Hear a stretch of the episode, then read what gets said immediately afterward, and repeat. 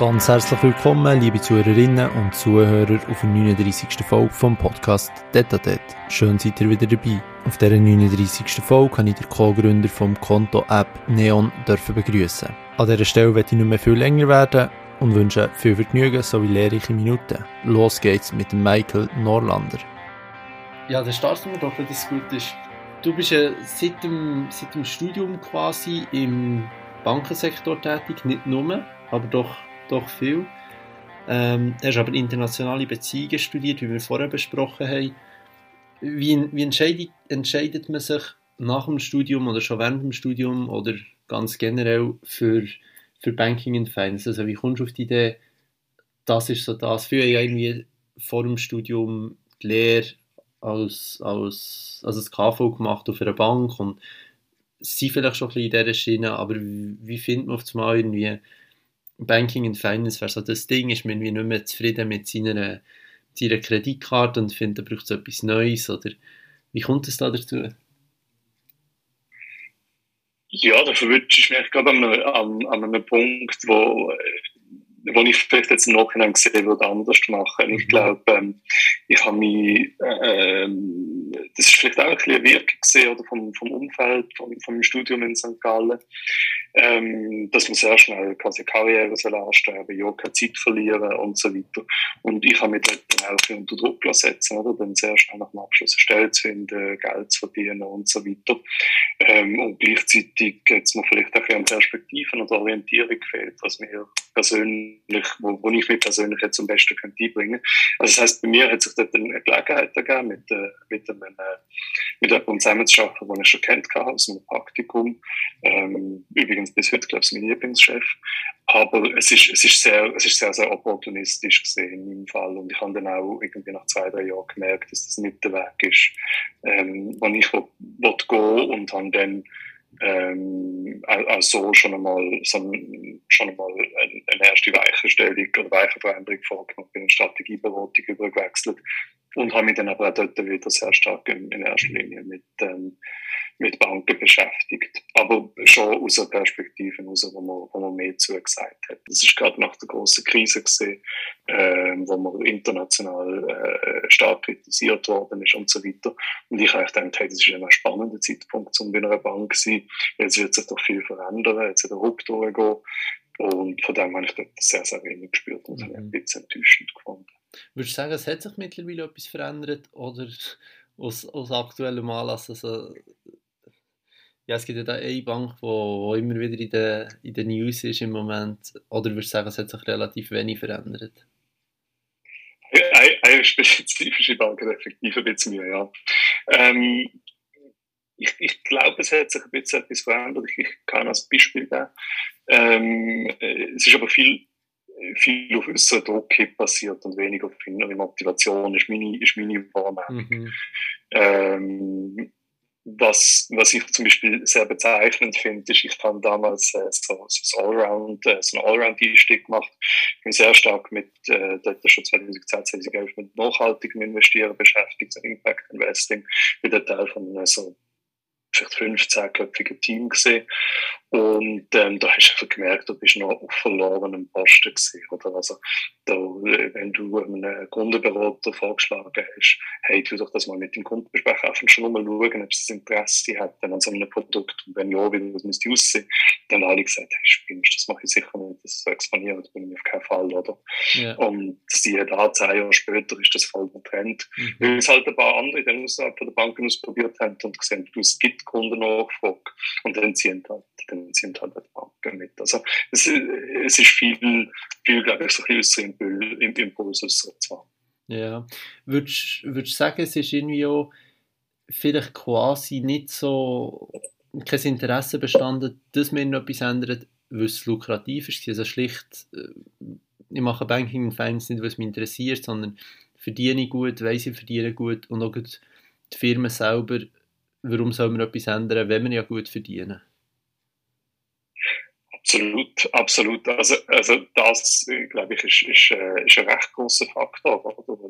Du, du hast ja wirklich ähm, ein gutes, sicheres, stabiles Einkommen. Selbst wenn es mal eine Reorganisation gibt, ähm, findet sich schon ein anderes Plätzchen in der Bank von dir, typischerweise. Das hat sich jetzt auch ein bisschen geändert. Also du, du, äh, es ist, es ist dir typischerweise sehr, sehr gut gegangen, oder? Ähm, auch wenn ich teilweise gesehen habe, mit was für Margen wir geschafft haben, da hat einfach hoppala, ja, dann verstanden, wie wir die, all die Löhne können finanzieren. Mhm. Ähm, gleichzeitig hast du halt auch ähm, das gehabt, was ich mir jetzt viel mit beschäftige. Oder du, äh, selbstverständlich sagst du, eigentlich ist es doch alles nicht so gut und eigentlich müssen wir vielleicht etwas tun. Ähm, in so einer großen, komplexen Organisation Veränderungen herbeiführen, ist unglaublich schwierig. Also ja. das ist schon, da, da kämpft man sehr viel, da können wir vielleicht später noch wieder darüber reden. Mhm. Ja, und auch das ganze, das ganze Nachhaltigkeitsding ist irgendwie auch extrem schwierig. Also gerade ja, irgendwelche grünen, grünen ETFs oder was auch immer. Ich, we ich weiß nicht, macht es überhaupt Sinn, irgendwelche grünen ETFs? Also hat es unter dem Strich wirklich eine Wirkung oder ja, nicht wirklich? Ja, ich finde es, ich ich, ich kann das, ich kann das nicht abschließend beurteilen. Ich bin da, ich bin da, glaub, ich bin da, glaub, zu wenig drin. Ich, ich kann zumindest die Theorie und die Hoffnung, dass es das tut, mhm. oder? Aber was es aus meiner Sicht schon hat, oder, ist, es, es, es, es sendet eine Message, oder? Dass das nicht mehr alles geht, oder? Yeah. Dass man sich nicht mehr vor allem kann verstecken, oder? Und, ähm, und äh, es, es, es tut vielleicht dann halt gleich einmal ähm, eine Verwaltungsrat, eine Unternehmensführung dazu bewegen, du, wenn wir, wenn wir irgendwie äh, über unseren Aktienkurs nachdenken oder so, gibt es Sachen, die wir können machen oder zum, zum uns doch ein bisschen aufstellen. Also ich glaube, es ist ein Teil, Teil von einer immer lauter werdenden Botschaft, hey, wir müssen uns, wir müssen uns irgendwo, äh, wir müssen irgendwo Verantwortung übernehmen für den Planeten. Und, und vielleicht, vielleicht, also das würde ich davon ausgehen, ist schon ein Effekt. Ja, eben zu einem gewissen, ja. Ja, ja. Aber, ja, ja. Ich, find, ich sehe es ich sehe ähnlich. Ich weiß nicht, zu welchem, bis zu welchem Grad das etwas bringt. Auch wenn wir, man sagt jetzt Shell, schließt man es in einem, einem ETF aus und äh, implementiert irgendwie ein paar SDGs und dann ist das, dann ist es ein nachhaltiger, nachhaltiger ETF. Ja, ich kann es nicht beurteilen, bis zu welchem Grad das, das wirklich etwas bringt. Ja, es ist auch, es ist auch ähm, der, der größere Hebel haben dann vielleicht sehr, sehr große, sehr, sehr große Investoren, oder, wo, wo äh, also Pensionskassen, äh, äh, Sovereign Wealth Fonds und so weiter, oder, oder sehr große Asset Manager, oder, wo, wo es sich dann lohnt, auch in einen Dialog zu treten zwischen den institutionellen Investoren und, und jeweiligen Unternehmen, oder, die können sich dann bei denen Geldvolumen, was da gibt, äh, können die sich ja Zeit nehmen, um mal über gewisse Themen reden. Ähm, rein jetzt äh, über, über das Investieren oder Deinvestieren hinaus. Und das könnte man vorstellen, dass das natürlich auch, auch etwas hilft. Aber dazu müssen halt auch die institutionellen Investoren, dass das als Handlungsnotwendigkeit sehen und, und die Verantwortung wahrnehmen. Klar, definitiv, ja. Hat es dich auch ein gewisses dazu bewogen, Neon mitzugründen, zu gründen, weil die so viel im Bankensektor gestört hat? Absolut, absolut. Also es hat mich, es hat mich, ich habe gefunden, es ist sehr, sehr schwerfällig. Das habe ich gemerkt, sowohl als Mitarbeiter wie als Berater. Und ähm, ich meine, wir haben dort rausgeschaut, also es ist ziemlich genau vor fünf Jahren, wo wir uns entschieden haben, 2017, wo wir uns entschieden haben, ähm, mit Neon zu gründen. Ähm, zu diesem Zeitpunkt äh, ist in der Schweiz noch wahnsinnig wenig gelaufen. Ähm, also du hast äh, du hast ein paar, du hast ein paar Revolut-Kunden gehabt, mhm. aber sonst ist eigentlich noch nichts, also True Wealth hat es eventuell schon gehabt, du hast nichts Größeres gehabt, was wirklich neu gesehen wäre. Und die Banken haben sich das etabliert, die haben sich davor gehütet, oder irgendwie etwas Neues einzuführen. Die haben Angst vor Kannibalisierung, ähm, haben aber vielleicht auch sich aktiv oder passiv eingestanden, dass sie gar nicht fähig dazu sind, ein, ein völlig neues äh, Angebot irgendwie auf den Markt zu bringen. Und, und gleichzeitig haben wir halt ähm, durch unsere Arbeit auch den Blick nach außen äh, geworfen. Wir haben gesehen, was in Deutschland passiert, in Holland, in England, in den USA, mal ganz zu schweigen von äh, fernen Osten, oder? Und, ähm, und haben gedacht, dass so ein bisschen etwas müsste da, müsste da auch möglich sein. Und wir sind auch ein bisschen frustriert gesehen, weil wir haben irgendwie, wie wir das Gefühl haben, echt tolle Ideen mit, mit Banken diskutiert und, und dann vor allem Gründe gehabt, warum das jetzt alles nicht geht. Dann haben wir gefunden, komm, also jetzt zeigen wir es, jetzt zeigen wir es einfach mal, wie das, mhm. wie das wird gehen. Und wir haben dann, glaube ich, wirklich in relativ kurzer Zeit das, das funktionierendes Angebot aufgezogen und, und auch ein das Fundament baut für, für, für eine Firma, die jetzt äh, fünf Jahre später, äh, würde ich sagen, sehr gut unterwegs ist. Mhm. Würdest du sagen, das ist dann zumal eben zum Beispiel ähm, der Bereich gewesen, vielleicht, vielleicht auch ganz generell bietet natürlich das, das Grossbanken teilweise eher träge sehr träge nicht offen für irgendwelche äh, disruptive Ideen. Äh, gibt halt Platz für ein, für ein Startup wie Neon ist, ist war, immer noch ist. Ich weiß gar nicht, ob man das noch so kann sagen kann. Ähm, eben gibt Platz für, für, für so Startups im Moment, zum Beispiel eben für, für nachhaltiges Investieren, vielleicht eher noch, weil, wie du hast gesagt, dann zumal das Revolut dann haben Neon und jetzt habe ich das Gefühl, gibt es x Banken, die günstigere Mastercards oder fast gratis anbieten, ist ein Produkt, das ihr angeboten habt zum Beispiel. Ähm, oder vielleicht in Zukunft oder im Moment gerade auch irgendwie investieren in Kryptos, ja Grossbanken praktisch nicht aktiv. Das bietet vielleicht auch immer wieder Platz für, für, für smarte Ideen, ja. Mhm. Ja klar, also wenn sich, wenn sich die Etablierten, wenn sich die Etablierten damit bewegen und, und wirklich allenfalls inkrementelle Innovation machen, aber die eigentlich nur recht zögerlich, also dort ihr Potenzial nicht ausschöpfen, dann, dann hinterlässt du ein Vakuum. Also das, das, das passiert wahrscheinlich in, in, in jeder Industrie. Und, und irgendwann sagt einfach jemand, gut, jetzt ist das Vakuum groß, dass ich gerade reinkumpen. Mhm. Und, und das haben wir, das haben wir gemacht mit, ähm, mit Neon. Und ich glaube auch, wenn, wenn jetzt die Etablierten nachziehen, ähm, das, das sieht aus Kundensicht sieht gar nicht einmal so schlecht aus, oder? Also da hast du teilweise tolle Angebote. Aber ähm, auch dort muss man halt so ein bisschen die Nachhaltigkeit, das jetzt nicht im ökologischen, sondern im ökonomischen Sinn irgendwie anschauen, oder?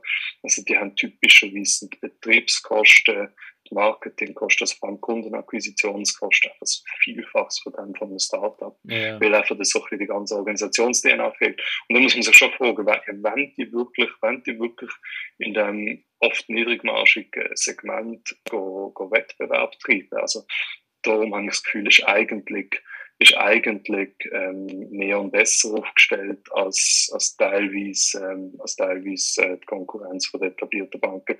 Die haben eventuell den längeren Schnuff, oder weil einfach die Kostenbasis für die anderen unglaublich hoch ist. Ja. Und, und vielleicht noch, vielleicht noch wegen Kryptos, oder? Das ist, das ist mega spannend. Also wir haben da, ähm, das bei, bei Neon auch immer angeschaut. Und äh, also das ist damals noch mein Eindruck gewesen. Ich kann nicht sagen, wie das heute ist. Ähm, damals ist mein Eindruck es gibt, es gibt eine Gruppe von Leuten, die das sehr, sehr spannend finden, aber das ist eine unglaublich kleine Gruppe von Leuten. Die sind sehr, sehr, sehr, sehr enthusiastisch und sehr laut, oder? Ja. Aber ähm, äh, es ist weit davon entfernt gewesen, dass es irgendwie eine Masse äh, Nachfrage gesehen werden, dass man, dass man Kryptowährungen kann äh, deponieren, nutzen, handeln ähm, und so weiter. Und da wäre ich einfach mega neugierig, inwiefern sich das bis heute verändert hat. Oder dass wirklich sagst, okay, es gibt langsam ähm, eine kritische äh, Masse, wo, wo, ein, wo, ein gewisses, wo, ein, wo ein gewisses Produkt auch, auch im Banksortiment wird, wird sehen. Mhm. Da muss man sicher drauf schauen, aber eben nur weil, weil es ein paar sehr, sehr äh, große Enthusiasten gibt, heisst so lange nicht, dass das ein Massenprodukt ist. Mhm. Würdest du sagen, es ist, es ist immer noch so, oder findest du es mittlerweile praktisch, oder hast du das Gefühl, es ist mittlerweile praktisch, äh, so wie das ein Bestandteil von jedem Portfolio sollte sein, irgendwie, keine Ahnung, 5%, 5% äh, ja. Ja, da bin ich jetzt, da bin jetzt zu wenig, zu wenig Portfolio-Experte, ähm, dass, ich, dass ich das wirklich könnte beurteilen ähm, Ich finde, ich, ich komme aus einer ganz anderen Haltung. Ich finde, ich, ich finde, man sollte es einfach sicher anschauen und, und, und besprechen, oder ob das, ob das etwas könnte sein. Also ich würde eher so von einer gewissen Offenheit ähm, einstehen, als wie man sollte oder man sollte nicht, oder das, das, das reinnehmen, das kommt dann schnell aufs Risikoprofil da. Ich selber bin, ich persönlich bin vorsichtig mit Kryptowährung, einfach weil ich wirklich ähm, mich jetzt im Vergleich zu vielleicht den herkömmlichen Finanzmärkten einfach noch sehr, sehr schwer tun, ähm, zu erkennen, was wirklich Wert treibt und Wert vernichtet ähm, bei, bei Krypto. Kryptokursen. Also das verstand ich einfach von mir viel zu wenig. Mhm. Ähm, da gibt es sicher andere, die verstehen das besser. Ähm, das das, äh, das gibt es, aber da muss man sich auch damit auseinandersetzen. Mhm. Und das ist natürlich wie bei, wie bei allem mit gewissen, gewissen Bereichen gibt es noch die Leute, die das Gefühl haben, sie verstehen etwas und verkaufen es immer so. Genau, genau, oder? Und, ähm, und, und es sind halt, äh, wenn man die Kurse nach Kursen anschaut, das bisschen, äh, ein bisschen Kryptowährungen gar nicht selber schauen, das bin ich gewundert genug dafür. Ähm, aber ähm, äh, man sieht halt, wie die Kurse ausschlagen, oder? Und wenn mhm. du einen signifikanten Teil von deiner, von deiner Sparte drin hast, dann kann das halt schnell wehtun. Also da, lohnt es sich dann, glaube ich, einfach wirklich, wirklich da, ähm, ein, bisschen, ein bisschen mit einer Strategie dahinter zu gehen. Und zeigt das auch nur, das ist mein Spielgeld. Ich gehe jetzt halt einfach nicht mehr ins Casino oder, oder Pferderennen setzen, sondern eher dort. Ich will es nicht gleichsetzen mit dem, äh, keine Angst, aber, aber vielleicht, dass man einfach wie sagt, das ist ja für einen kleinen Teil, wenn er ganz weg wäre, würde es mir nicht wehtun, aber ich schaue mal, was damit passieren kann. Genau, definitiv, ja. Ja, da gibt es ja auch, eben, das, da kannst du mit dem einen diskutieren und dann sagt er, All-in in Krypto und und dann gibt es solche, die sagen, das hat nie irgendeine Zukunft. Da findest du fast praktisch aktuell immer noch wirklich die ganze Bandbreite, meiner Meinung nach. Ja, mhm. ja da würde da würd ich, mich, da würd ich mich jetzt auf keine, auf keine von diesen beiden Extremen rauswagen. Yeah. Ich habe ich mein Bauchgefühl ist eher, wir haben, wir haben die richtige Use Case noch nicht ganz gefunden. Mhm. Also so, ist es jetzt ein Zahlmittel, ist es, ist es eine Anlage, ist es, äh, ist es wirklich eine valable Alternative zur zentralbankgesteuerten Währung? Yeah. Ich glaube, ich glaub, das muss sich einfach noch herauskristallisieren. Das, ja, das, das sehe ich, wie, das ist eine ganz klare Story sehe ich noch nicht. Ja, es ist ja irgendwie bei, bei mittlerweile sind wir einfach so weit, habe ich das Gefühl, dass wir wissen, okay, es gibt die Kryptowährung, es gibt die Kryptowährung, was ist der, der theoretische Gedanke hinter dieser Kryptowährung? Aber dient jetzt ein Bitcoin als, als äh, digitales Gold oder wird es irgendwann tatsächlich eine Währung, als Währung gebraucht werden? Oder ist, ist es mehr Eifer oder ist es mehr irgendetwas Schüss? Das sehe ich auch noch nicht ganz. Ähm, ja. Oder auch, wo, wo wird am Schluss das ganze, das ganze NFT-Ding drüber laufen? All diese Sachen, finde ich, das ist wirklich da trotzdem ein bisschen, wie du sagst, finde ich, äh, ein Pokern und auf das richtige, richtige Pferd setzen am Schluss, ja. Ja, ja genau, also das, das sehe, ich, sehe, ich, sehe ich jetzt auch wirklich gleich wie du, ja. ja.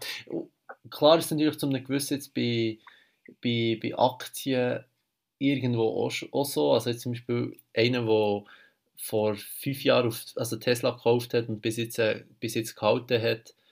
Ähm, gut, das haben sie zwar auch korrigiert, aber da hat er natürlich zu einem gewissen auch auf, das, auf das richtige Pferd gesetzt, aber ich finde, es ist schon noch andere würde zwar vielleicht jetzt sagen, man, man, hat, man hat sich so intensiv mit, mit der Materie hinter, hinter den Krypto, Krypto-Coins beschäftigt, aber ja, ich habe gleich das Gefühl, es ist bei bei, bei Aktien schon, oder im Aktienmarkt schon so, dass man, dass man eine gewisse, gewisse Grundlage dahinter hat, ja.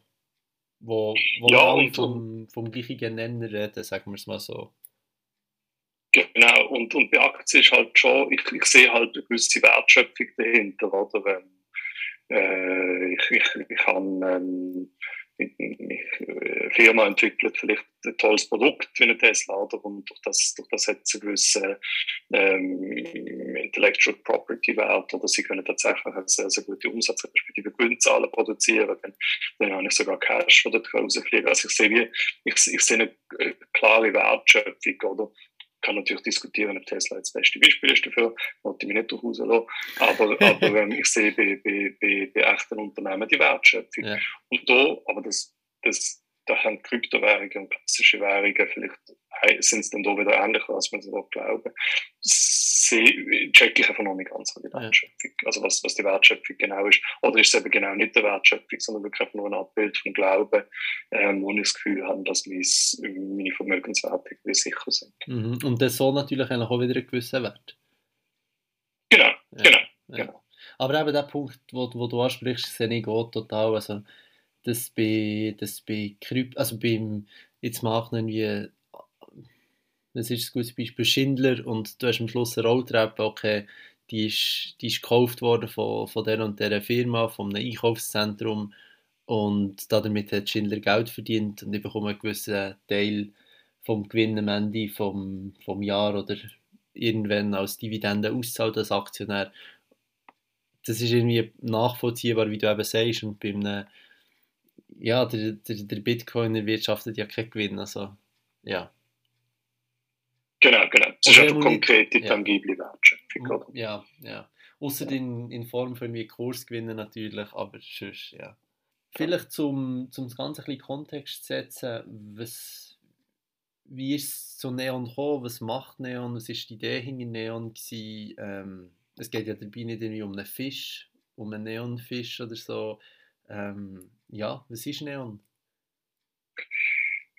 Ähm, Neon ist äh, äh, äh, Art Bank, also äh, ein Bankangebot, ich muss noch etwas zum Wort Bank sagen, wo im Gegensatz zum Alltagbuch nur noch über, äh, über Smartphone funktioniert. Also unsere Idee ist dass man all das, was man im Alltag braucht, ähm, Lohn empfangen, Rechnungen zahlen, an der Kasse zahlen, ähm, vielleicht dann auch irgendwann bisschen Geld verwalten, ähm, dass man das eigentlich, ähm, also die, die, die, typischen Anwendungsfälle im Alltag, dass die sehr, sehr simpel sind und man locker ähm, über das Smartphone kann machen und so vielleicht auch ein die Hemmschwelle abbauen, wo viele Leute äh, in Bezug auf, auf, auf äh, Geldverwaltung oder so wahrnehmen. Und, und wir haben das einfach ähm, viel einfacher machen, als das, als das zu dem Zeitpunkt möglich war. Also ähm, eben die, die Schwelle abnehmen, wo man muss irgendwie einloggen, man so zusätzliche Token zahlen oder sonst irgendetwas. Ähm, und, äh, und das ist sehr, also sehr, sehr verständlich, dass, ich die Zahlen, die draufpoppen, sehr einfach kann lesen und, und, und weiss, wo mein Geld ist. Und, ähm, und gleichzeitig kann man es aber günstiger machen. Also du zahlst halt mit Grundgebühren, mit Margen, wo deine Bezahlkarte genommen werden, vor allem im Ausland. Jetzt hast du von teils brutal viel Geld. Und dann, wie gesagt, das ist, das ist wie nicht, das ist wie nicht, nicht rechtfertigbar, oder? Weil die, die Beträge, das, das tut ja nicht echte Produktkosten decken, das tut einfach andere, andere Geschäftsteile oder so, oder, oder Ineffizienz in der Bank subventionieren. Ähm, und, äh, und so sind wir halt auch so ein bisschen in, äh, in, in eine viel, mit einem viel niedrigen Preispunkt angegangen. Und vielleicht noch, warum habe ich zögert, zur Bank zu nennen. Also das ist eigentlich aus, aus, aus Sicht vom Nutzer verhaltet sich wie eine Bank. Nee, die Firma Neon selber ist einfach äh, keine Bank, sondern ähm, eine Art Intermediärbank im Hintergrund ist, äh, ist die Regionalbank Hypothekarbank Lenzburg. Neon hat sich damals, das ist für auch eine interessante Geschichte, oder? Wir haben gesagt, ähm, hey, es, es, eine Banklizenz äh, sich zu beschaffen, ist brutal aufwendig, kostet mehrere, also durch dreiviertel Jahr, wenn du sehr schnell unterwegs bist, kostet die, kostet die mehrere hunderttausend Franken, also in, einfach prozessualen Kosten. Ähm, und dann muss man das ganze Eigenkapital für irgendwie, was ist es, 20 Millionen oder so aufbringen. 10 oder 20 Millionen, das gerade im Kopf. Ähm, das, ist, das ist echt für ein Startup für irgendwie fünf Leute ein bisschen, schwierig. Äh, darum haben wir, gesagt, hey, wir springen doch einfach bei jemandem auf. Die, die Bankinfrastruktur zur Verfügung stellen und wir machen ein, ein wirklich cooles Produkt. Das ist damals die Idee. Das ist, das ist einfach relativ unbürokratisch möglich so relativ ist, ist, ist, ist, ist, sicher, ist sicher das gute Wort. Oder du musst halt gleich, du musst halt gleich schauen, dass die, die App, die du hier herstellst, dass die äh, in allen relevanten Funktionen ans, äh, an die Bankinfrastruktur, also die ganze Zahlungssystem, Kontosystem und so angebunden ist. Das ist nicht ganz trivial. Du musst schauen, dass du alle regulatorischen Vorgaben einhaltest, insbesondere bei der quasi Kundeneröffnung, dass der Kunde die richtige zertifizierst und so weiter. Ähm, wenn du das willst, remote, das online machen, dann musst du dort ähm, zertifizierten Prozess durchgehen und so weiter. Also du hast jetzt schon einige Vorgaben, die musst du erfüllen, aber ich glaube, so, wir haben wirklich so ein bisschen das schlankste, ähm, das minimalste Modell gemacht und sind sehr gut gefahren. Mhm. Ja. Ja. und auch eben, wenn, wenn du das selber alles machst, musst du immer bei FINMA beantragen, dann, wenn du noch Vermögensverwalter möchtest, möchtest sein, auch noch, dann musst du es ja nochmal beantragen. Das ist auch schon einiges schlanker, wenn du es so machst mit der, jetzt in eurem Fall mit der Hypothekarbank Lenzburg, anstatt wenn du, wenn du es alles selber beantragst nochmal. Ja, und, und eben, das ist, äh, du brauchst dann, du brauchst dann schon allein von der Anforderung, von der Erfüllung von der Anforderungen von der Firma brauchst du, brauchst du ständiges Personal. Also das wird wahrscheinlich so vier bis acht im Minimalfall Vollzeitstellen sein, oder? Mhm. Wo du rein für, für, für die Erfüllung brauchst. Das heißt, das hat unser unser, äh, unser Team irgendwie zu diesem Zeitpunkt halt mal locker verdoppelt. Kostenbasis wahrscheinlich mehr als verdoppelt, weil das sind spezialisierte Rollen aber im Bereich Compliance und so weiter. Yeah. Also die mussten jetzt erstmal können zahlen. Das ist, das ist sehr, sehr aufwendig. Oder? Mhm. Und, und insofern haben wir wie gesagt, hey, äh, die Lenzburg hat, hat all die Fähigkeiten, die haben die Leute. Äh, wir tun sehr viel Geld für die Leistung, für die Leistung sozusagen wie. Ja.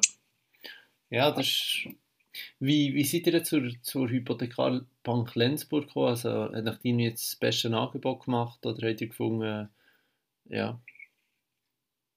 Es ist eigentlich zu dem Zeitpunkt ich glaube, wirklich der einzig gangbare Weg in der Schweiz. Yeah. Ähm, Im Sinn von, wir haben äh, quasi ganz grob gesagt zwei Anforderungen gehabt. Ähm, wir brauchen ein, ein Banksystem mit, äh, also das technische Banksystem mit den entsprechenden Schnittstellen, wo wir unsere App da können anschließen.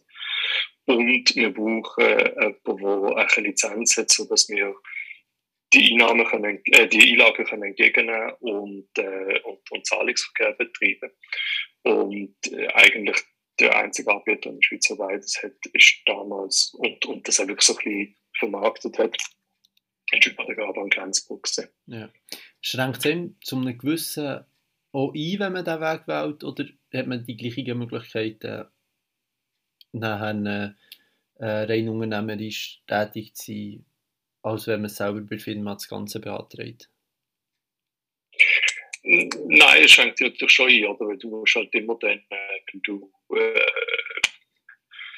äh, wenn du neue Produkte, neue Kundengruppen äh, neue Ideen hast und so weiter, musst du dir halt äh, in vielen Fällen dann mit dem äh, diskutieren, wo am Schluss gegenüber der Firma muss anstehen. Das ist ein anderer Typ der Hypothekarbank Lenzburg. Also du musst ja dort Leute überzeugen, dass, dass deine Idee jetzt oder deine zusätzliche Produktidee gut ist. Ja. Ähm, der, der neue Prozess.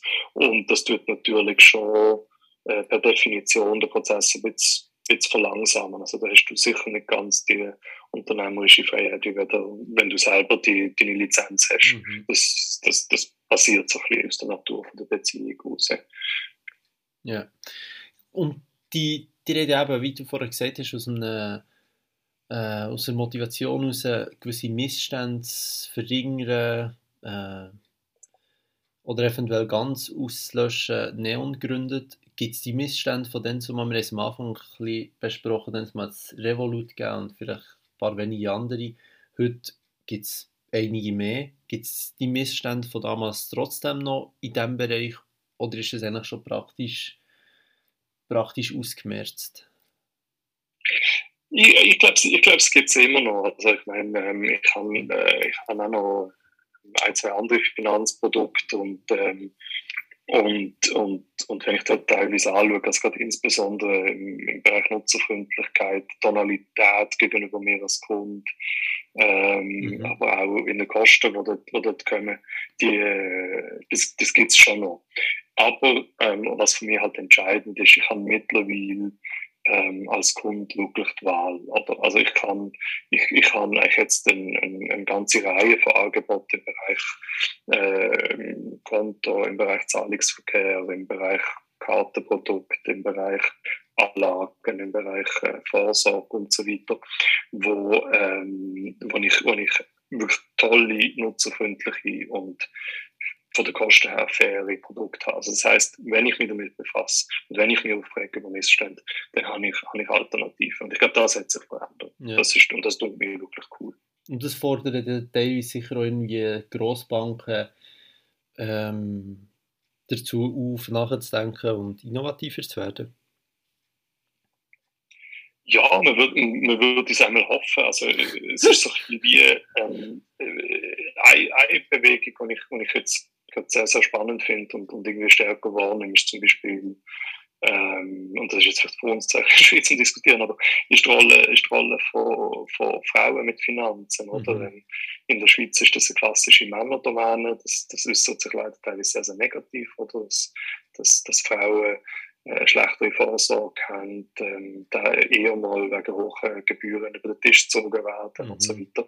Und ich glaube, das, das verändert sich auch ein bisschen. Oder? Und wenn jetzt auf einmal bis zu der Hälfte von der Bevölkerung wacher wird oder äh, in Bezug auf Finanzprodukte und selbstbestimmter, dann könnte, dann könnte nochmal eine rechte Hoch- oder äh, nachfrageseitig durchgehen, die den Banken wirklich zwingt, etwas mhm. zu machen. Das ist eine Kundengruppe, wo ähm, wo, wo, wo bisschen ausgenutzt worden ist. Ähm, und, und ich glaube, wenn, wenn die sich wehrt, wenn die wacher wird, dann, äh, dann, dann wird es auf dem Markt noch etwas, etwas verschieben.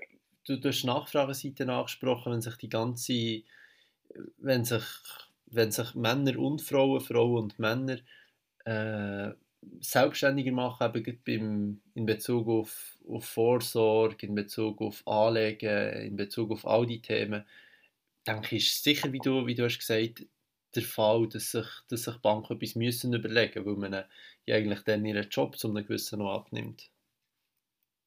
Ja, ja und, und du musst auch irgendwie, glaube ich, insgesamt den Trend, ähm, einem Trend gerecht werden, wo, wo, wo sehr, sehr stark ist. Und zwar, dass das sich halt seitdem es das Internet gibt, respektive seitdem es halt das Internet wirklich voll Schwung aufgenommen hat, es gibt jenste Blogs, äh, Materialien, wie ich kann lernen. Es gibt Vergleichsseiten, es gibt Ratgeber, es gibt so viele Informationsquellen, oder? Das ist ja, das, das hat es vorher gar nie gegeben. Das heißt, ich habe einen, einen, einen potenziell viel besser bewanderte Kundschaft, oder? Und ähm, die wird, die wird sich dann vielleicht, die erwartet vielleicht auch, dass du Produkt vergleichbar machst oder dass du dir einfach verständlich machst, was ich kaufe. Also du, du, du, ich glaube durch die Transparenz, oder wo, wo das Internet mit sich bringt, ähm, der Transparenz finde ich haben sich viele Banken bis jetzt entzogen, ähm, auch Versicherungen.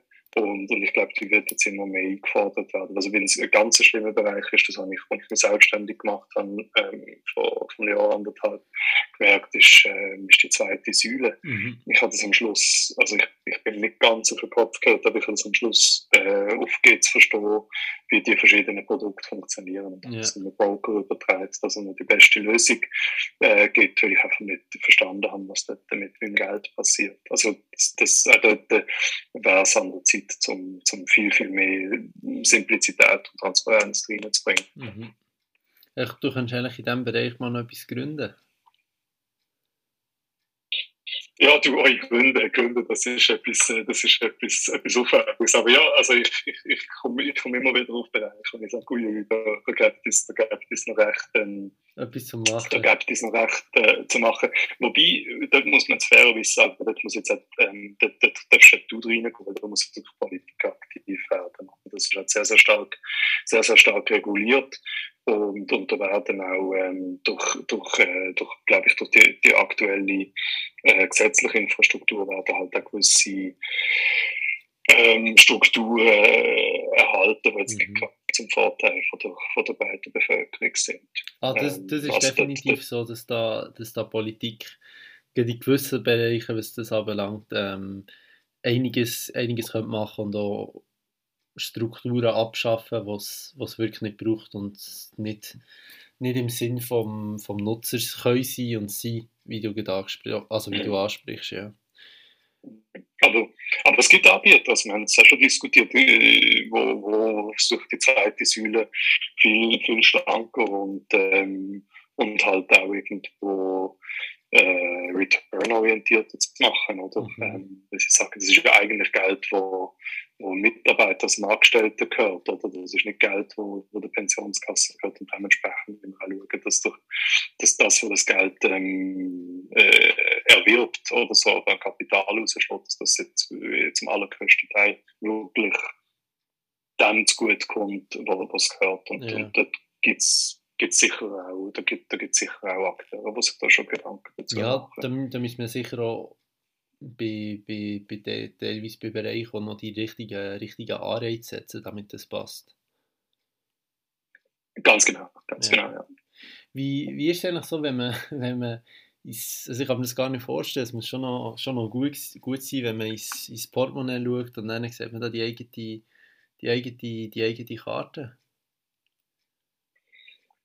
Ja, da bin ich schon, da bin ich schon recht stolz. Ich glaube, gerade noch mehr, und leider passiert mir das, leider passiert mir das viel zu wenig ähm, äh, wenn andere Leute siehst, die Karten rausziehen. Ja. Also Leute, weißt nicht irgendwie jetzt deine Freunde oder so, die du angeworben hast, sondern wirklich Leute, die du nicht mit du hast, du bist im Kopf oder in der Migros und auf einmal zieht eine Person die, die, die, die rot-violette Karten raus. Das ist schon, das ist schon ein ziemlich, ziemlich, ziemlich cooler Moment, weil am Anfang haben wir gedacht, ja gut, das ist jetzt einfach mal eine Idee von uns, let's see, ob das irgendetwas wird. Ja. Und, und auf einmal siehst du wirklich Leute mit Zahlen, wo, wo das, wo offensichtlich das aus ihrer eigenen Motivation rausgenommen haben. Nicht, weil du sie überredet hast. Dazu. Ja, aber es ist eine gute Sache. Ähm, das ist, das ist genau, also das, das ist vor allem, das ist vor allem recht cool. Aber für mich, ich meine, ich zahle, zahle das heute alles mit meiner Neon-Karte, respektive mit, mit Apple Pay äh, übernehmen. Und ich habe, ich habe immer noch Freude und ich spüre den Stolz immer noch. Ja. Ja, aber das kannst du natürlich schon demonstrativ eigentlich immer Karten für den wenn ich es schon abgebracht. ja, stimmt. Muss man mal überlegen. Ja, also ich, ich würde schon irgendwie, kannst du ein Handy, Handy hüllen mit so einem Fach, wo du kannst rein tun Und dann ja. du demonstrativ immer raus und zahlst mit der Neonkarte. Nein, aber ja. ich stelle es mir wirklich so vor, wie das Extrembeispiel, so in der Schweiz, denke ich, ist ja so irgendwie ähm, so in dieser Startup-Szene, das ist ja definitiv kein Startup mehr, aber zum Beispiel On, wenn, wenn du siehst, da läuft jeder Zweite mit, mit deinen Schuhen um. Das ist schon ein schönes Gefühl, denke ich.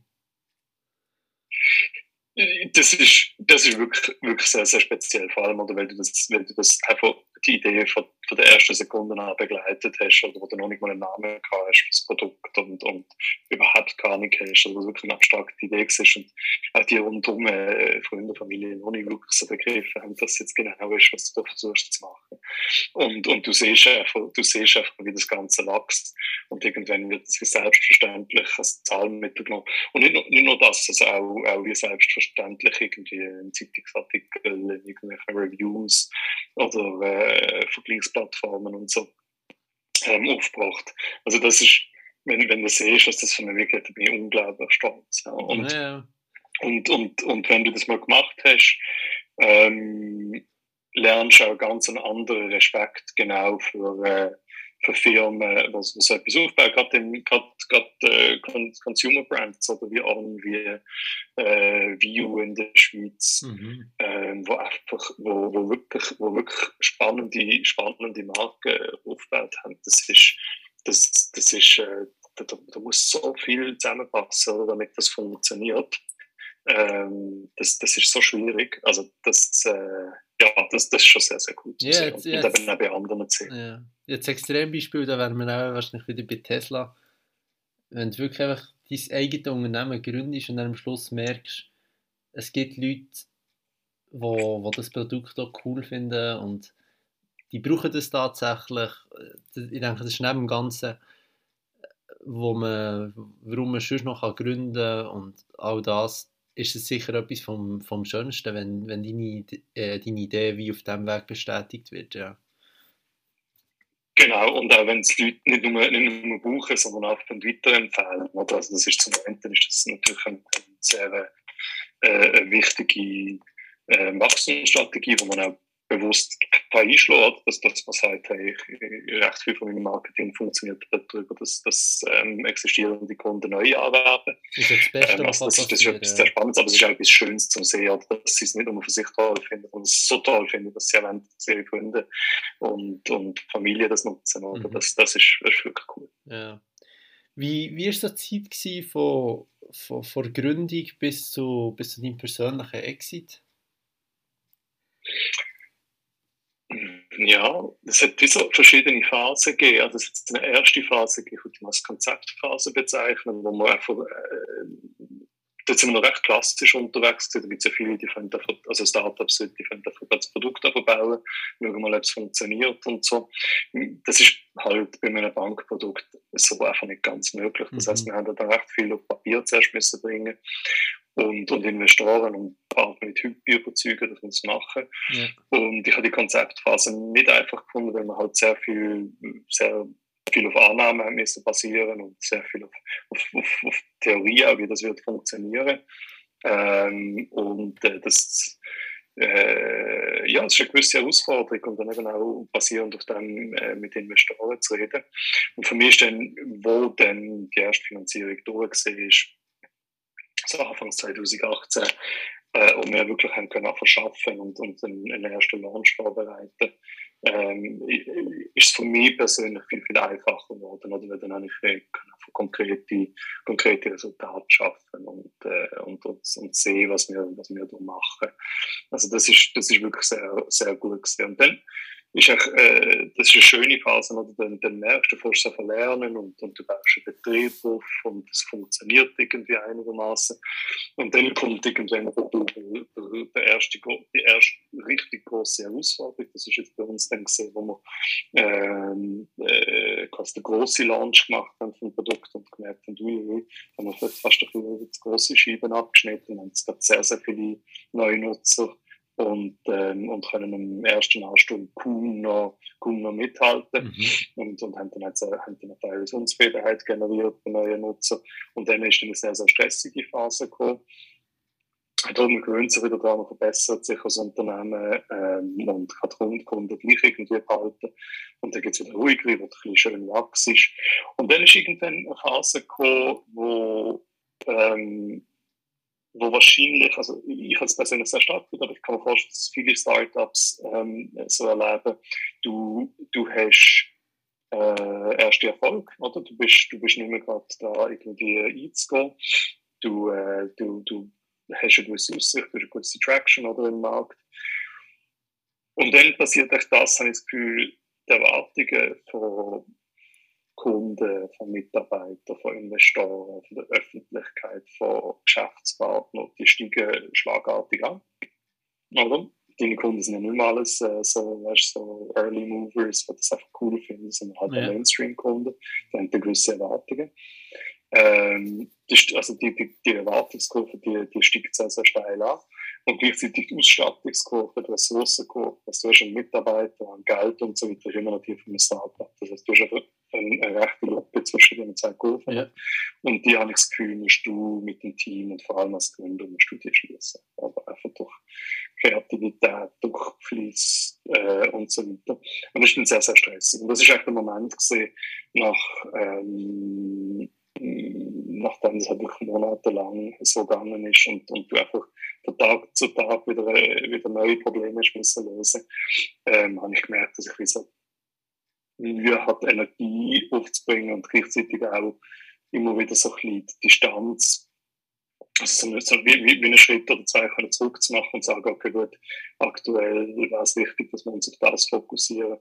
Die, die Fähigkeit, die Außenperspektive einzunehmen, ist mir abhanden gekommen, Stress über Hand und so. Und dann habe ich wie, für mich gemerkt, das, das ist weder für mich gesund noch, noch fürs Team. Mhm. Und äh, dann über, über Wochen, respektive Monate entscheidet, wie ich das dass ich, ähm, dass ich äh, ganz überzeugt treten Ja. Wie, wie, wie, wie leicht oder wie schwer ist dir das gefallen? Mega schwer. Also, weil, weil ähm, zum einen äh, habe ich das Gefühl gehabt, eventuell machst du einen riesen Fehler, oder? weil die, mhm. die Firma wächst. Und das ist jedes halbe Jahr ist anders und es gibt wieder Neues zu lernen. Und Ähm, das, äh, das ist, es gibt noch so viel Aufregendes, was kommt, oder? Ähm, und, und zum anderen, äh, zum anderen ist es dann natürlich auch irgendwie das alles, der Marke, das Team, die Idee ans Herz gewachsen.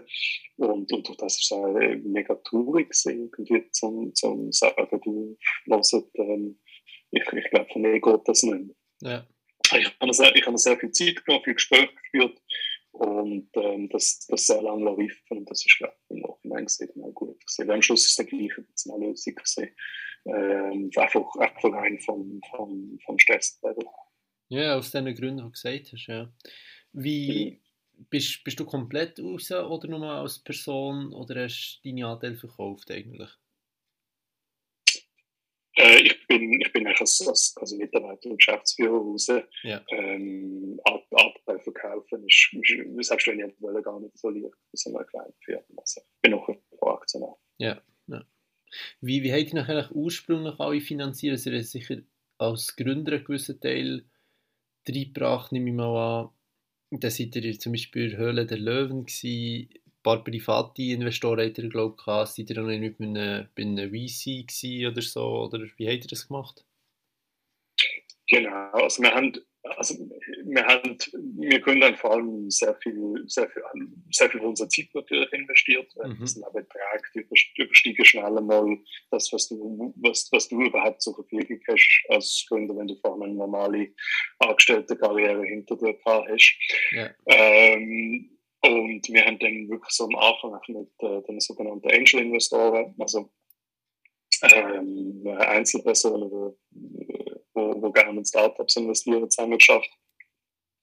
Und, und dann in, in äh, Finanzierungsrunden danach dann einmal einen Venture Capital Fonds und dann auch äh, mit, äh, mit größeren Investoren, was, was, ja, was äh, bekannt, also was öffentlich ist, dass der TX Group, äh, das Modus für Media investiert hat.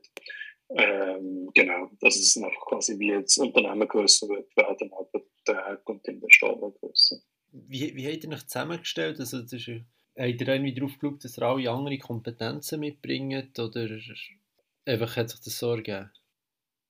Ähm, ja, ich würde sagen, zum einen, weil wir uns halt alle kennt haben, also wir sind alles Kollegen gesehen aus, aus, unserem vorherigen Arbeitsgeber aus der Strategieberatung. Also zum einen ist, ist, ist unser, unser Fähigkeitsset sicher eher recht homogen gesehen, oder? Also jetzt nicht so wild unterschiedliche Hintergründe gehabt. Ähm, aber so im, im Detail hat sich der gleiche unterschieden. Oder der eine, der halt vor allem starke Führungs, Führungsfunktion gehabt mhm. ähm, der, der, der Jörg, der ist auch CEO, der hat dann sehr, sehr stark halt Gesamtführung von Unternehmen und der ist ein bisschen Investoren, äh, Suche und Beziehung oder so äh, genommen. Ähm, ich, wo halt wirklich auch Bankerfahrung hatte, on the ground, ähm, und, und das Schweizer Bankensystem einigermaßen gut kennen, hatten wir mehr so ein bisschen mit Operations und der Kundenseite beschäftigen.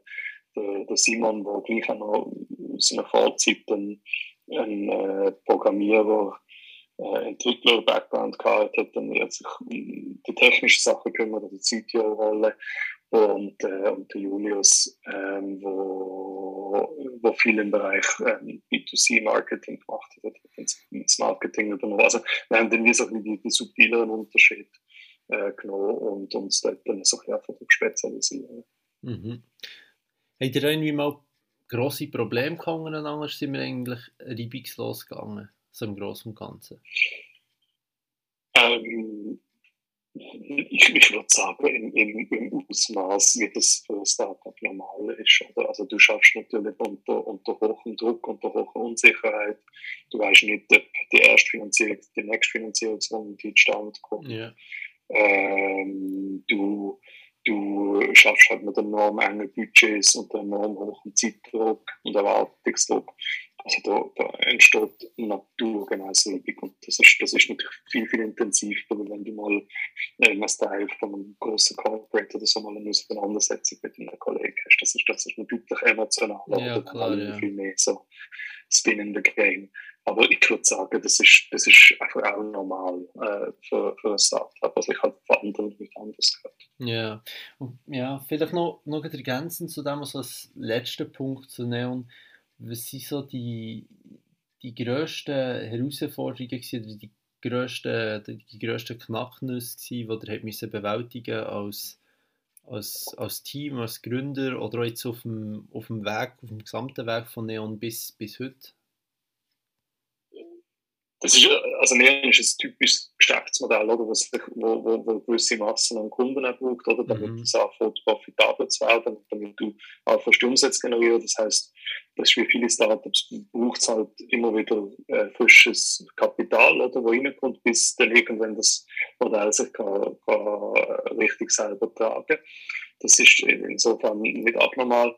Ähm, und gerade so die ersten Finanzierungsrunden sind sicher, sind sicher sehr herausfordernd gesehen. Die Leute äh, hinter sich zu schalen und zu sagen, das ist eine gute Idee. Das ist uns, uns gelungen. Und dann, ähm, ich glaube, was sehr, sehr viel Effort braucht, oder ist, äh, ist, ist der Markenaufbau und, und darauf, darauf eine Story aufzubauen, oder, wo irgendwie Leute sich können dahinter dass sie verstehen, was du, was du anbietest, was sie sympathisch finden und so weiter. Und dann ähm, eng verbunden damit auch, wie, also wie tust du dann konkret Kunden akquirieren, oder? Also das sind immer wieder Maßnahmen, die du kannst treffen zum, zum Kunden akquirieren. Kunden können einfach nicht von alleine gehen. Also das, mhm. das, das, das passiert eigentlich nicht.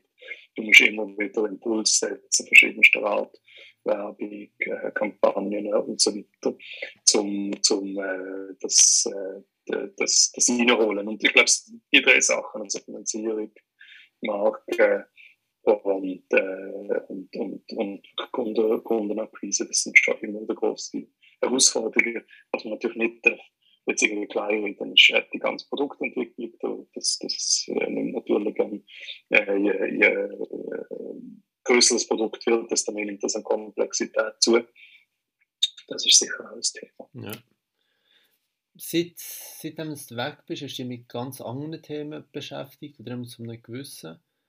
Ähm, ja, was, was, was hat sich so verändert in deinem in deinem Arbeitsalltag, und dann mal sozusagen, wer du den so klassisch überhaupt hast, ähm, seitdem du von, von Neon weg bist, also irgendwie, ja, jetzt bist du, glaube ich, wieder mehr in, in Strategieberatung tätig. Vorher hast du von, von Lieferobjekten geredet, das ist mir bekannt aus dem Projektmanagement. Ähm, genau. Ja, was, was treibt dich da im Moment so um? Ja, also vielleicht, vielleicht ähm, äh, zuerst wird, wirst natürlich, also ich, bin selbstbestimmter, oder? Also es ist, äh, der Pace wird umgesetzt durch, äh, durch die nächste Herausforderung, die du, wo du gemeinsam mit dem Team Startup musst angehen. Ähm, also ich kann, ich kann jetzt viel leichter sagen, äh, an was ich schaffe, wenn ich das schaffe und mhm. so weiter. Das äh, tue ich als äh, selbstständige Unternehmensberater auch ausnehmen. Also das, das, das hat sicher für eine gewisse Entspannung und, und auch äh, Fokus darauf gesorgt, was ich, auf, auf was ich eigentlich wirklich gut kann. Also das, das hilft mir sehr. Ähm, ja, also was ich gemerkt habe, noch, ich habe äh, einigermaßen dazu einen Auftrag an mich angetragen bekommen, wo ich wo, hm, gebeten wurde, wie auch in einer größeren Organisation, einmal mit, ähm, mit Startup-Methodiken ein paar Innovationsprojekte voranzubringen. Und daraus hat sich eigentlich eine ganze Sequenz von Diskussionen, Projekten und so weiter ergeben mit großen Organisationen, wo man schauen, wie kannst du trotz halt ähm, der Komplexität und der Größe Veränderung, fühlbare Veränderung herbeiführen. Oder? Und, mhm. und wie, wie helfen dir gewisse Startup-Tugenden Tugenden dabei. Also und, quasi und das, ist, das ist etwas sehr, sehr Spannendes. Ja, also quasi wie Agilität in einem grossen Unternehmen kann beibehalten werden. Genau, oder weil ein Startup oder macht, macht ein paar Sachen sehr, sehr, sehr gut. Oder es ist äh, typischerweise schafft es enorm schnell, es schafft mit sehr kurze, kurze Iterationen. Ähm, weil ein Startup typischerweise wenig Ressourcen hat, äh, fokussiert sehr, sehr stark auf den Effekt von dem, was es macht. Ähm, weil die Firma so klein ist, und die verschiedenen Fachbereiche recht Hand in Hand arbeiten. Ähm, weil es so klein ist, sieht er das einzelne Resultat von seiner Arbeit. Es, gibt, es generiert so einen gewissen Stolz und so eine, so eine Eigendynamik im Personal. Und, und das sind alles Sachen, die kann man auch in eine größere Organisation übertragen, wenn man es richtig gestaltet. Oder? Mhm. Ähm, wie kommst du zu deinen, wie kommst du zu, also stelle es mir teilweise noch vor, klar, über das, Net, über das Netzwerk, das du abgeschlossen bist, das ist ja, glaube ich, Hyphen, ähm, die, Gru genau. die Gruppe. Ähm, aber auch sonst, finde ich, denke ich mir, teilweise ist es noch schwierig, als selbstständiger Strategieberater an Aufträge dran zu kommen. Also wie machst du das?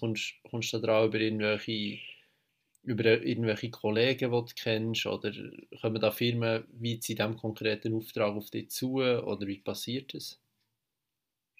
Ja, also genau, über, über, über das Netzwerk, Reifennetzwerk, über Follow-on, Follow-on-Aufträge so, also es ist natürlich, wenn du, wenn du als Einzelperson unterwegs bist, dann, dann ähm, muss die Auslastung gar nicht so groß sein, wie wenn du Teil von einer großen Organisation wärst, weil du den ganzen mhm. Overhead nicht musst mitfinanzieren ähm, Von dem her gesehen funktioniert das bis jetzt recht gut. Oder? Also zumindest ich als, als, als, als Einzelner kriege recht gute Auslastung hin. Genau, ja. Und wie, wie läuft es zum Beispiel ab? Also, ich kenne es aus dem Studium, ist die eine Arbeit für ein gewisses Projekt, aber das wird ja bei dir wahrscheinlich nicht der Fall sein. Ja, also was ich versuche zu machen, was wir versuchen zu machen, ist eigentlich ähm, nicht nur konzeptbasierte Beratung zu machen, also, sondern dass wir eigentlich dass immer, dass am Ende von einem Mandat eine konkrete Veränderung schon in der Organisation stattgefunden mhm. hat. Oder? Also dass entweder äh, eine neue Struktur steht, ein neues Produkt steht ähm, äh, oder so. Und, und, und die konzeptionelle Arbeit oder die Lehre daraus eigentlich wirklich als, als Beiprodukt von der, von der inhaltlichen Arbeit entsteht. Oder? Ja. Also das, das ist es eigentlich. Also wir wollen gerne am Schluss aber ja, was immer es ist, eine neue, neue Organisationsstruktur, die bereits operativ ist, haben, ein, ein, ein, neues Produkt, das wo live und nutzbar ist, haben. Und, und, und eigentlich, dass die ganze, die, die ganz konzeptionelle Arbeit oder wie das funktioniert, wie man zu, zu Sachen kommt, wie man es replizierbar könnte machen, dass das wie ein Bestandteil ist. Wir haben das ja schon so genannt, äh, Raketen im Flug bauen. Ja. Oder? Dass das dass nicht so der ganz starre Abfolge hast, irgendwie Situationsanalyse, Konzept, äh, Umsetzungsplan, Umsetzung, Inbetriebnahme, sondern dass, dass die Phasen nach viel mehr parallelisieren. Ja. Und, und was sind genau. meistens für Unternehmen, die auf dich zukommen? Also sind es eher, eher größere Unternehmen, die das natürlich brauchen, oder hast du gleich auch kleinere Projekte? Nein, das ist jetzt vor allem ein größeres Unternehmen gesehen, ähm, oder größere, Organisa also größere ähm, Strukturen, sowohl öffentliche Verwaltung wie, äh, wie privatwirtschaftlich. Ähm, ich glaube aber, also, das ist, äh, in der Anzahl jetzt auch nicht mega viel verschieden. Äh, es ist eine recht kurze Zeit, wenn ich jetzt so unterwegs bin. Mhm. Ähm, aber ich glaube, es, es, es hat von Potenzial, insbesondere von wirklich größeren Strukturen, also Unternehmen, ab mehreren oder ab mehreren tausend Mitarbeitern ähm, hat, hat, äh, hat solche Methoden, die wir da rausstellen, sind, glaube ich, schon ein gewisser Wert. Ja. Und gibt es auch, auch spezielle Tools, die du anwendest? Oder ich finde viel, wo, wir haben vorher kurz ein über, äh, über, äh, über die Wissenschaft von Betriebs, betriebswirtschaftlichen Lehre geredet. Ähm, Gibt es äh, irgendwelche Methoden, die du wirklich verwenden kannst, oder, ist es, oder basiert es mehr auf gesundem Menschenverstand? Ja, äh, genau. Also eben, es, es, es, gibt Tools, die man kann verwenden kann. Es gibt aber etwas, das ist noch viel wichtiger, das komme ich da gerade noch schnell. Ähm, also ich, ich orientiere mich jetzt recht stark so an einem Konzept, das heißt Lean, Lean Startup. Ähm, also wie, wie tut man eigentlich ein, ein Startup strukturieren und wie tut man möglichst schnell so ähm, Produktinnovationszyklen durchgehen, wie, wie lernt man, wie tut man etwas bauen, wo wirklich, marktfähig ist. Da gibt es da gibt's sehr viele spannende Sachen. Ähm, das ist auch wieder so weit entfernt von, von was Design Thinking ähm, sagt in der konkreten Arbeitstools, also wie du die Alltag gestaltest, Agile-Methoden da gibt es da gibt's sehr, sehr viel, was du kannst nutzen. Äh, Kanban-Logik, äh, Sprints, äh, Reviews und so weiter. Also da gibt es da gibt's viele einzelne Tools, wo man, wo man sehr, sehr gut kann nutzen kann. Ähm, ich glaube aber, äh, was ich gesagt habe, das, das Wichtige ist, also Methode ist wichtig, aber das Wichtigste sind eigentlich Menschen, oder, was machen. Und, und mhm. ähm, eben, was ich vorhin gesagt habe, ganz am Anfang, ist, ist, wenn du jetzt in eine große Organisation kommst und sagst, okay, ich weiß eigentlich, was ich verändern und als Planer bemerke, also in den meisten großen Organisationen weiß man ganz genau, was müsste gemacht werden. Wenn du irgendeine Führungsperson hast, die machen es irgendwie auch aus irgendeinem Grund nicht. Und wenn du es dann mal probierst, dann weißt du genau, warum es niemand gemacht hat. Weil du, du stoßest auf dermaßen starke Widerstand, respektive noch nicht mal Widerstand, aber einfach auf eine, auf eine organisationale Komplexität, oder? Du musst mit Legal-Verantwortlichen, mit Compliance-Verantwortlichen, mit Produktverantwortlichen, mit IT-Architekten, mit Sicherheitsverantwortlichen, mit Finanzverantwortlichen, mit Beschaffungsverantwortlichen. Vielleicht hast du irgendwo noch persönliche Widersacher drunter. Mhm.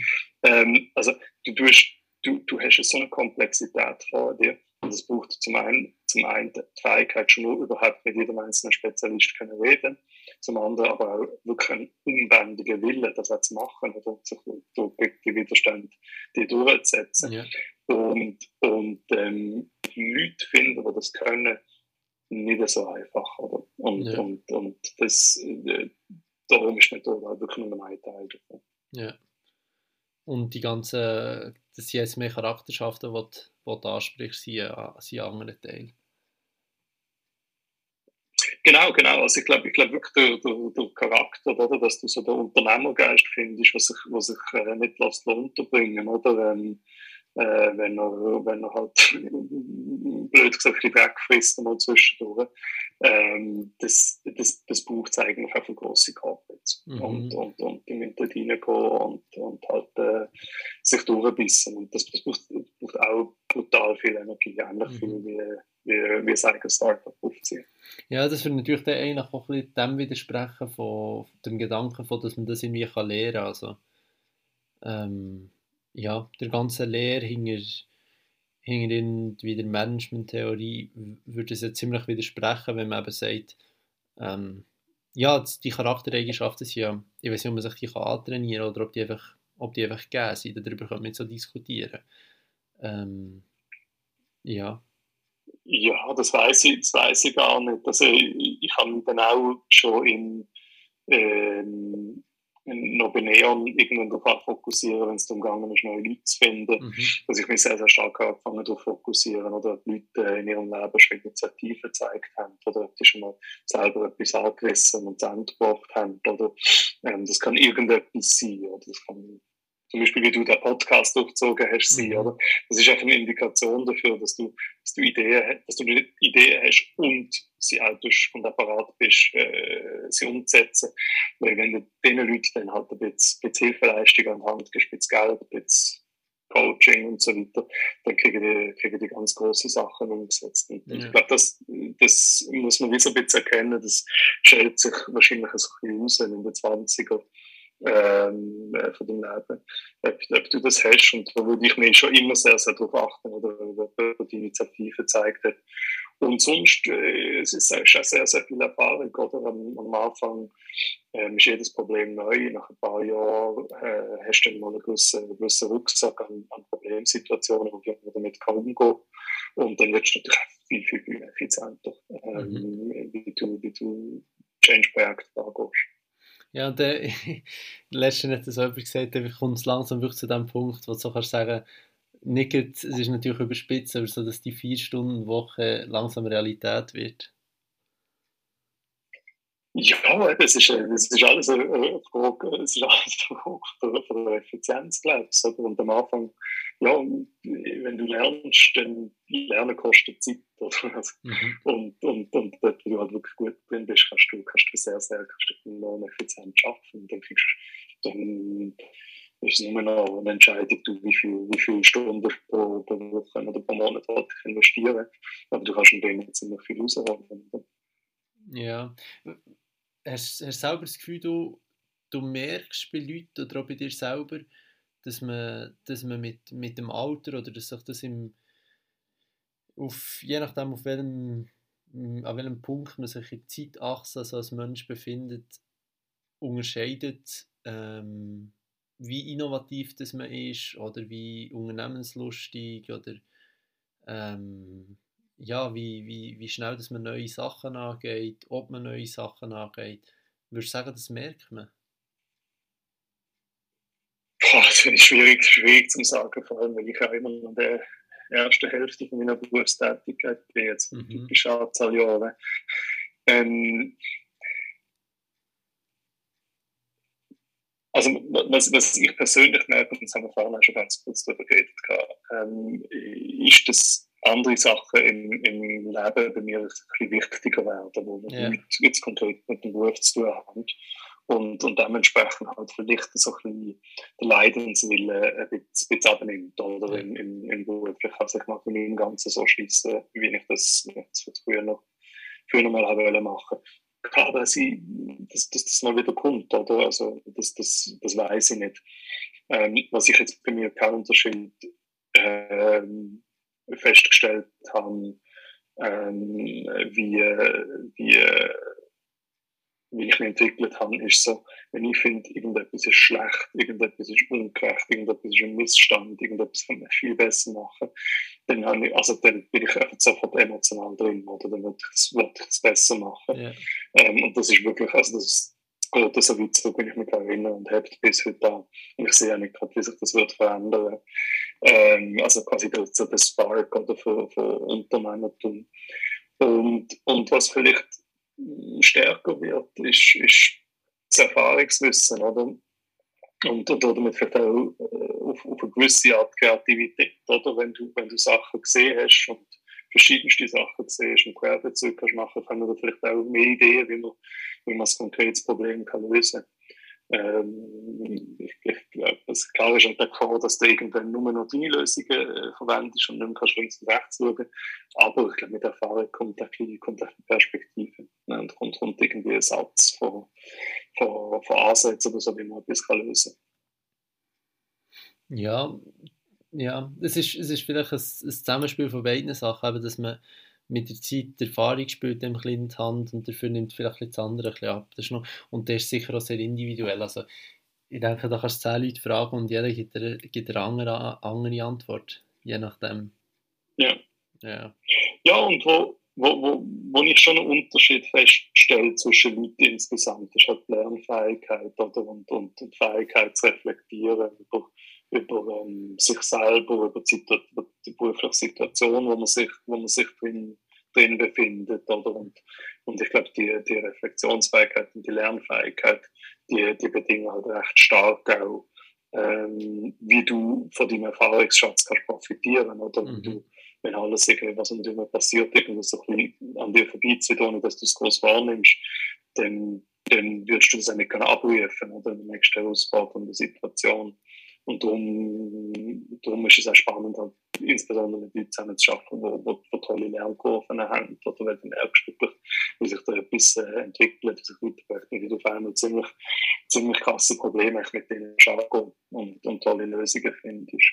Ja, und sicher auch, sicher auch als, äh, als Mensch ist es irgendwie Teil, Teil haben die Einstellungen gar nicht und andere, andere total. Und ja, da, gibt's, da bin ich kein Experte, aber ich glaube, das bildet sich teilweise schon sehr früh, mhm. früh im Leben aus, ja, wie, du, wie du stimuliert wirst, wie du, ähm, äh, wie du die Fähigkeit aneignest, äh, was du erlebst und so weiter, dass, dass dann einfach du schon deine Fähigkeit vergrößern kannst, ähm, äh, Wissen, Wissen aufzug, verschiedene Situationen zu verstehen und zu verarbeiten, die ganzen kognitiven Fähigkeiten, die, die bauen sich schon recht früh auf und mhm. die gehen dann schon ein bisschen vor, ja.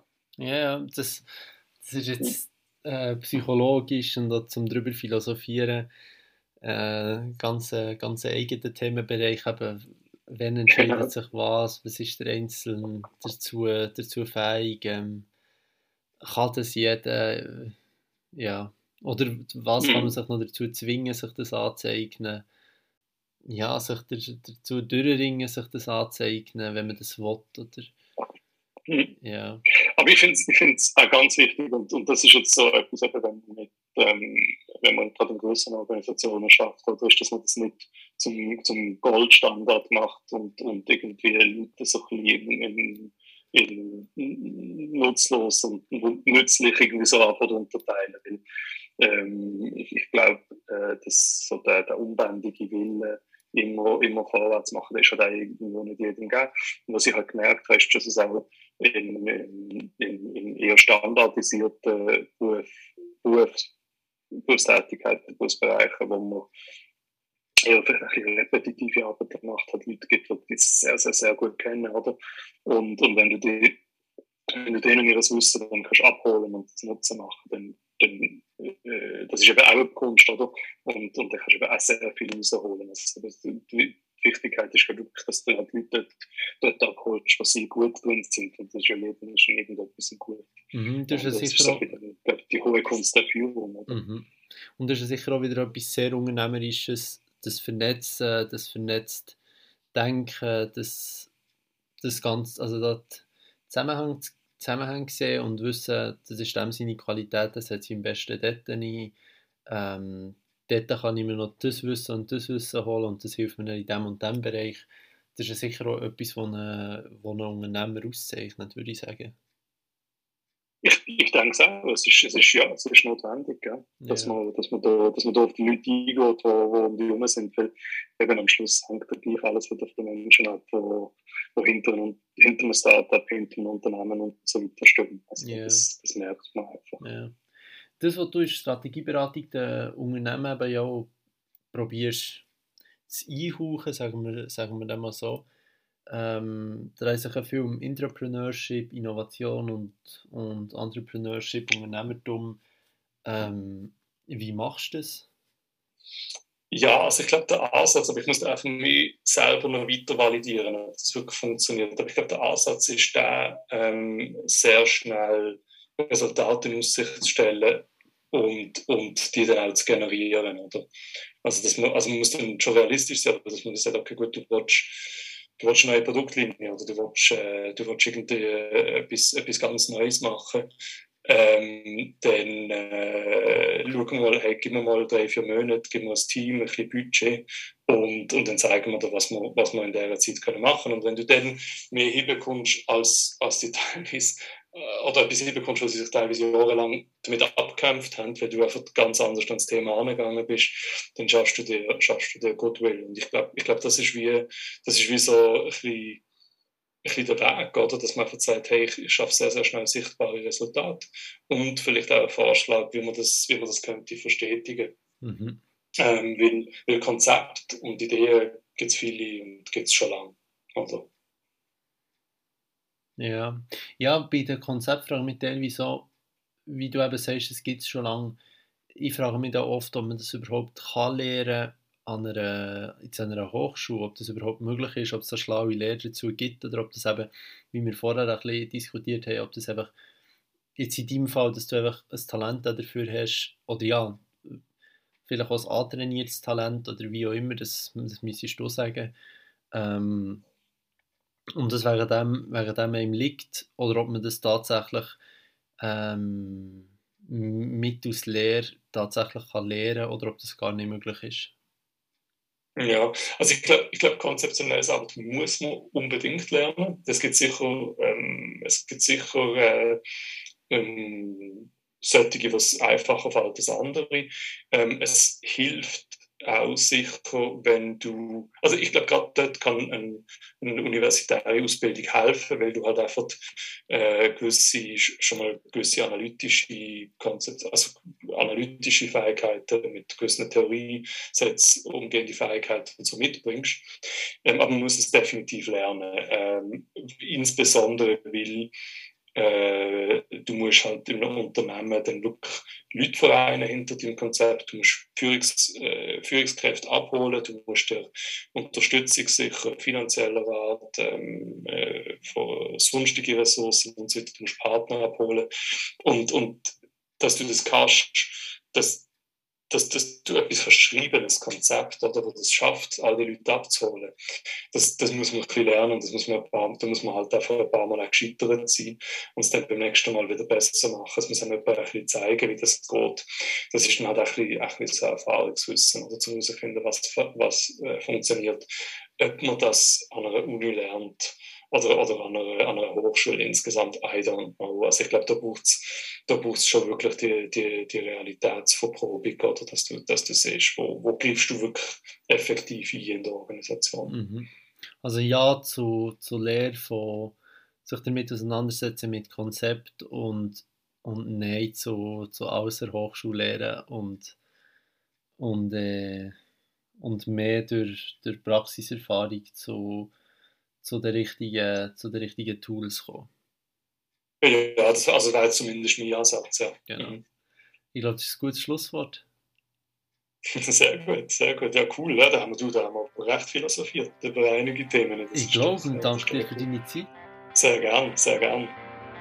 Das war es mit der 39. Folge vom Podcast Dedatet und Michael Norlander.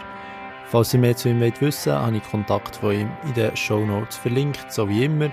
Ich hoffe, die Folge hat euch gefallen und ihr habt etwas lernen Es hat mich gefreut, habt ihr wieder zugelassen und seid bis zum Schluss dabei geblieben. Ich wünsche euch eine gute Zeit, bleibt gesund, macht's gut, ciao zusammen und bis zum nächsten Mal, wie es wieder heisst, Podcast Tete Tete.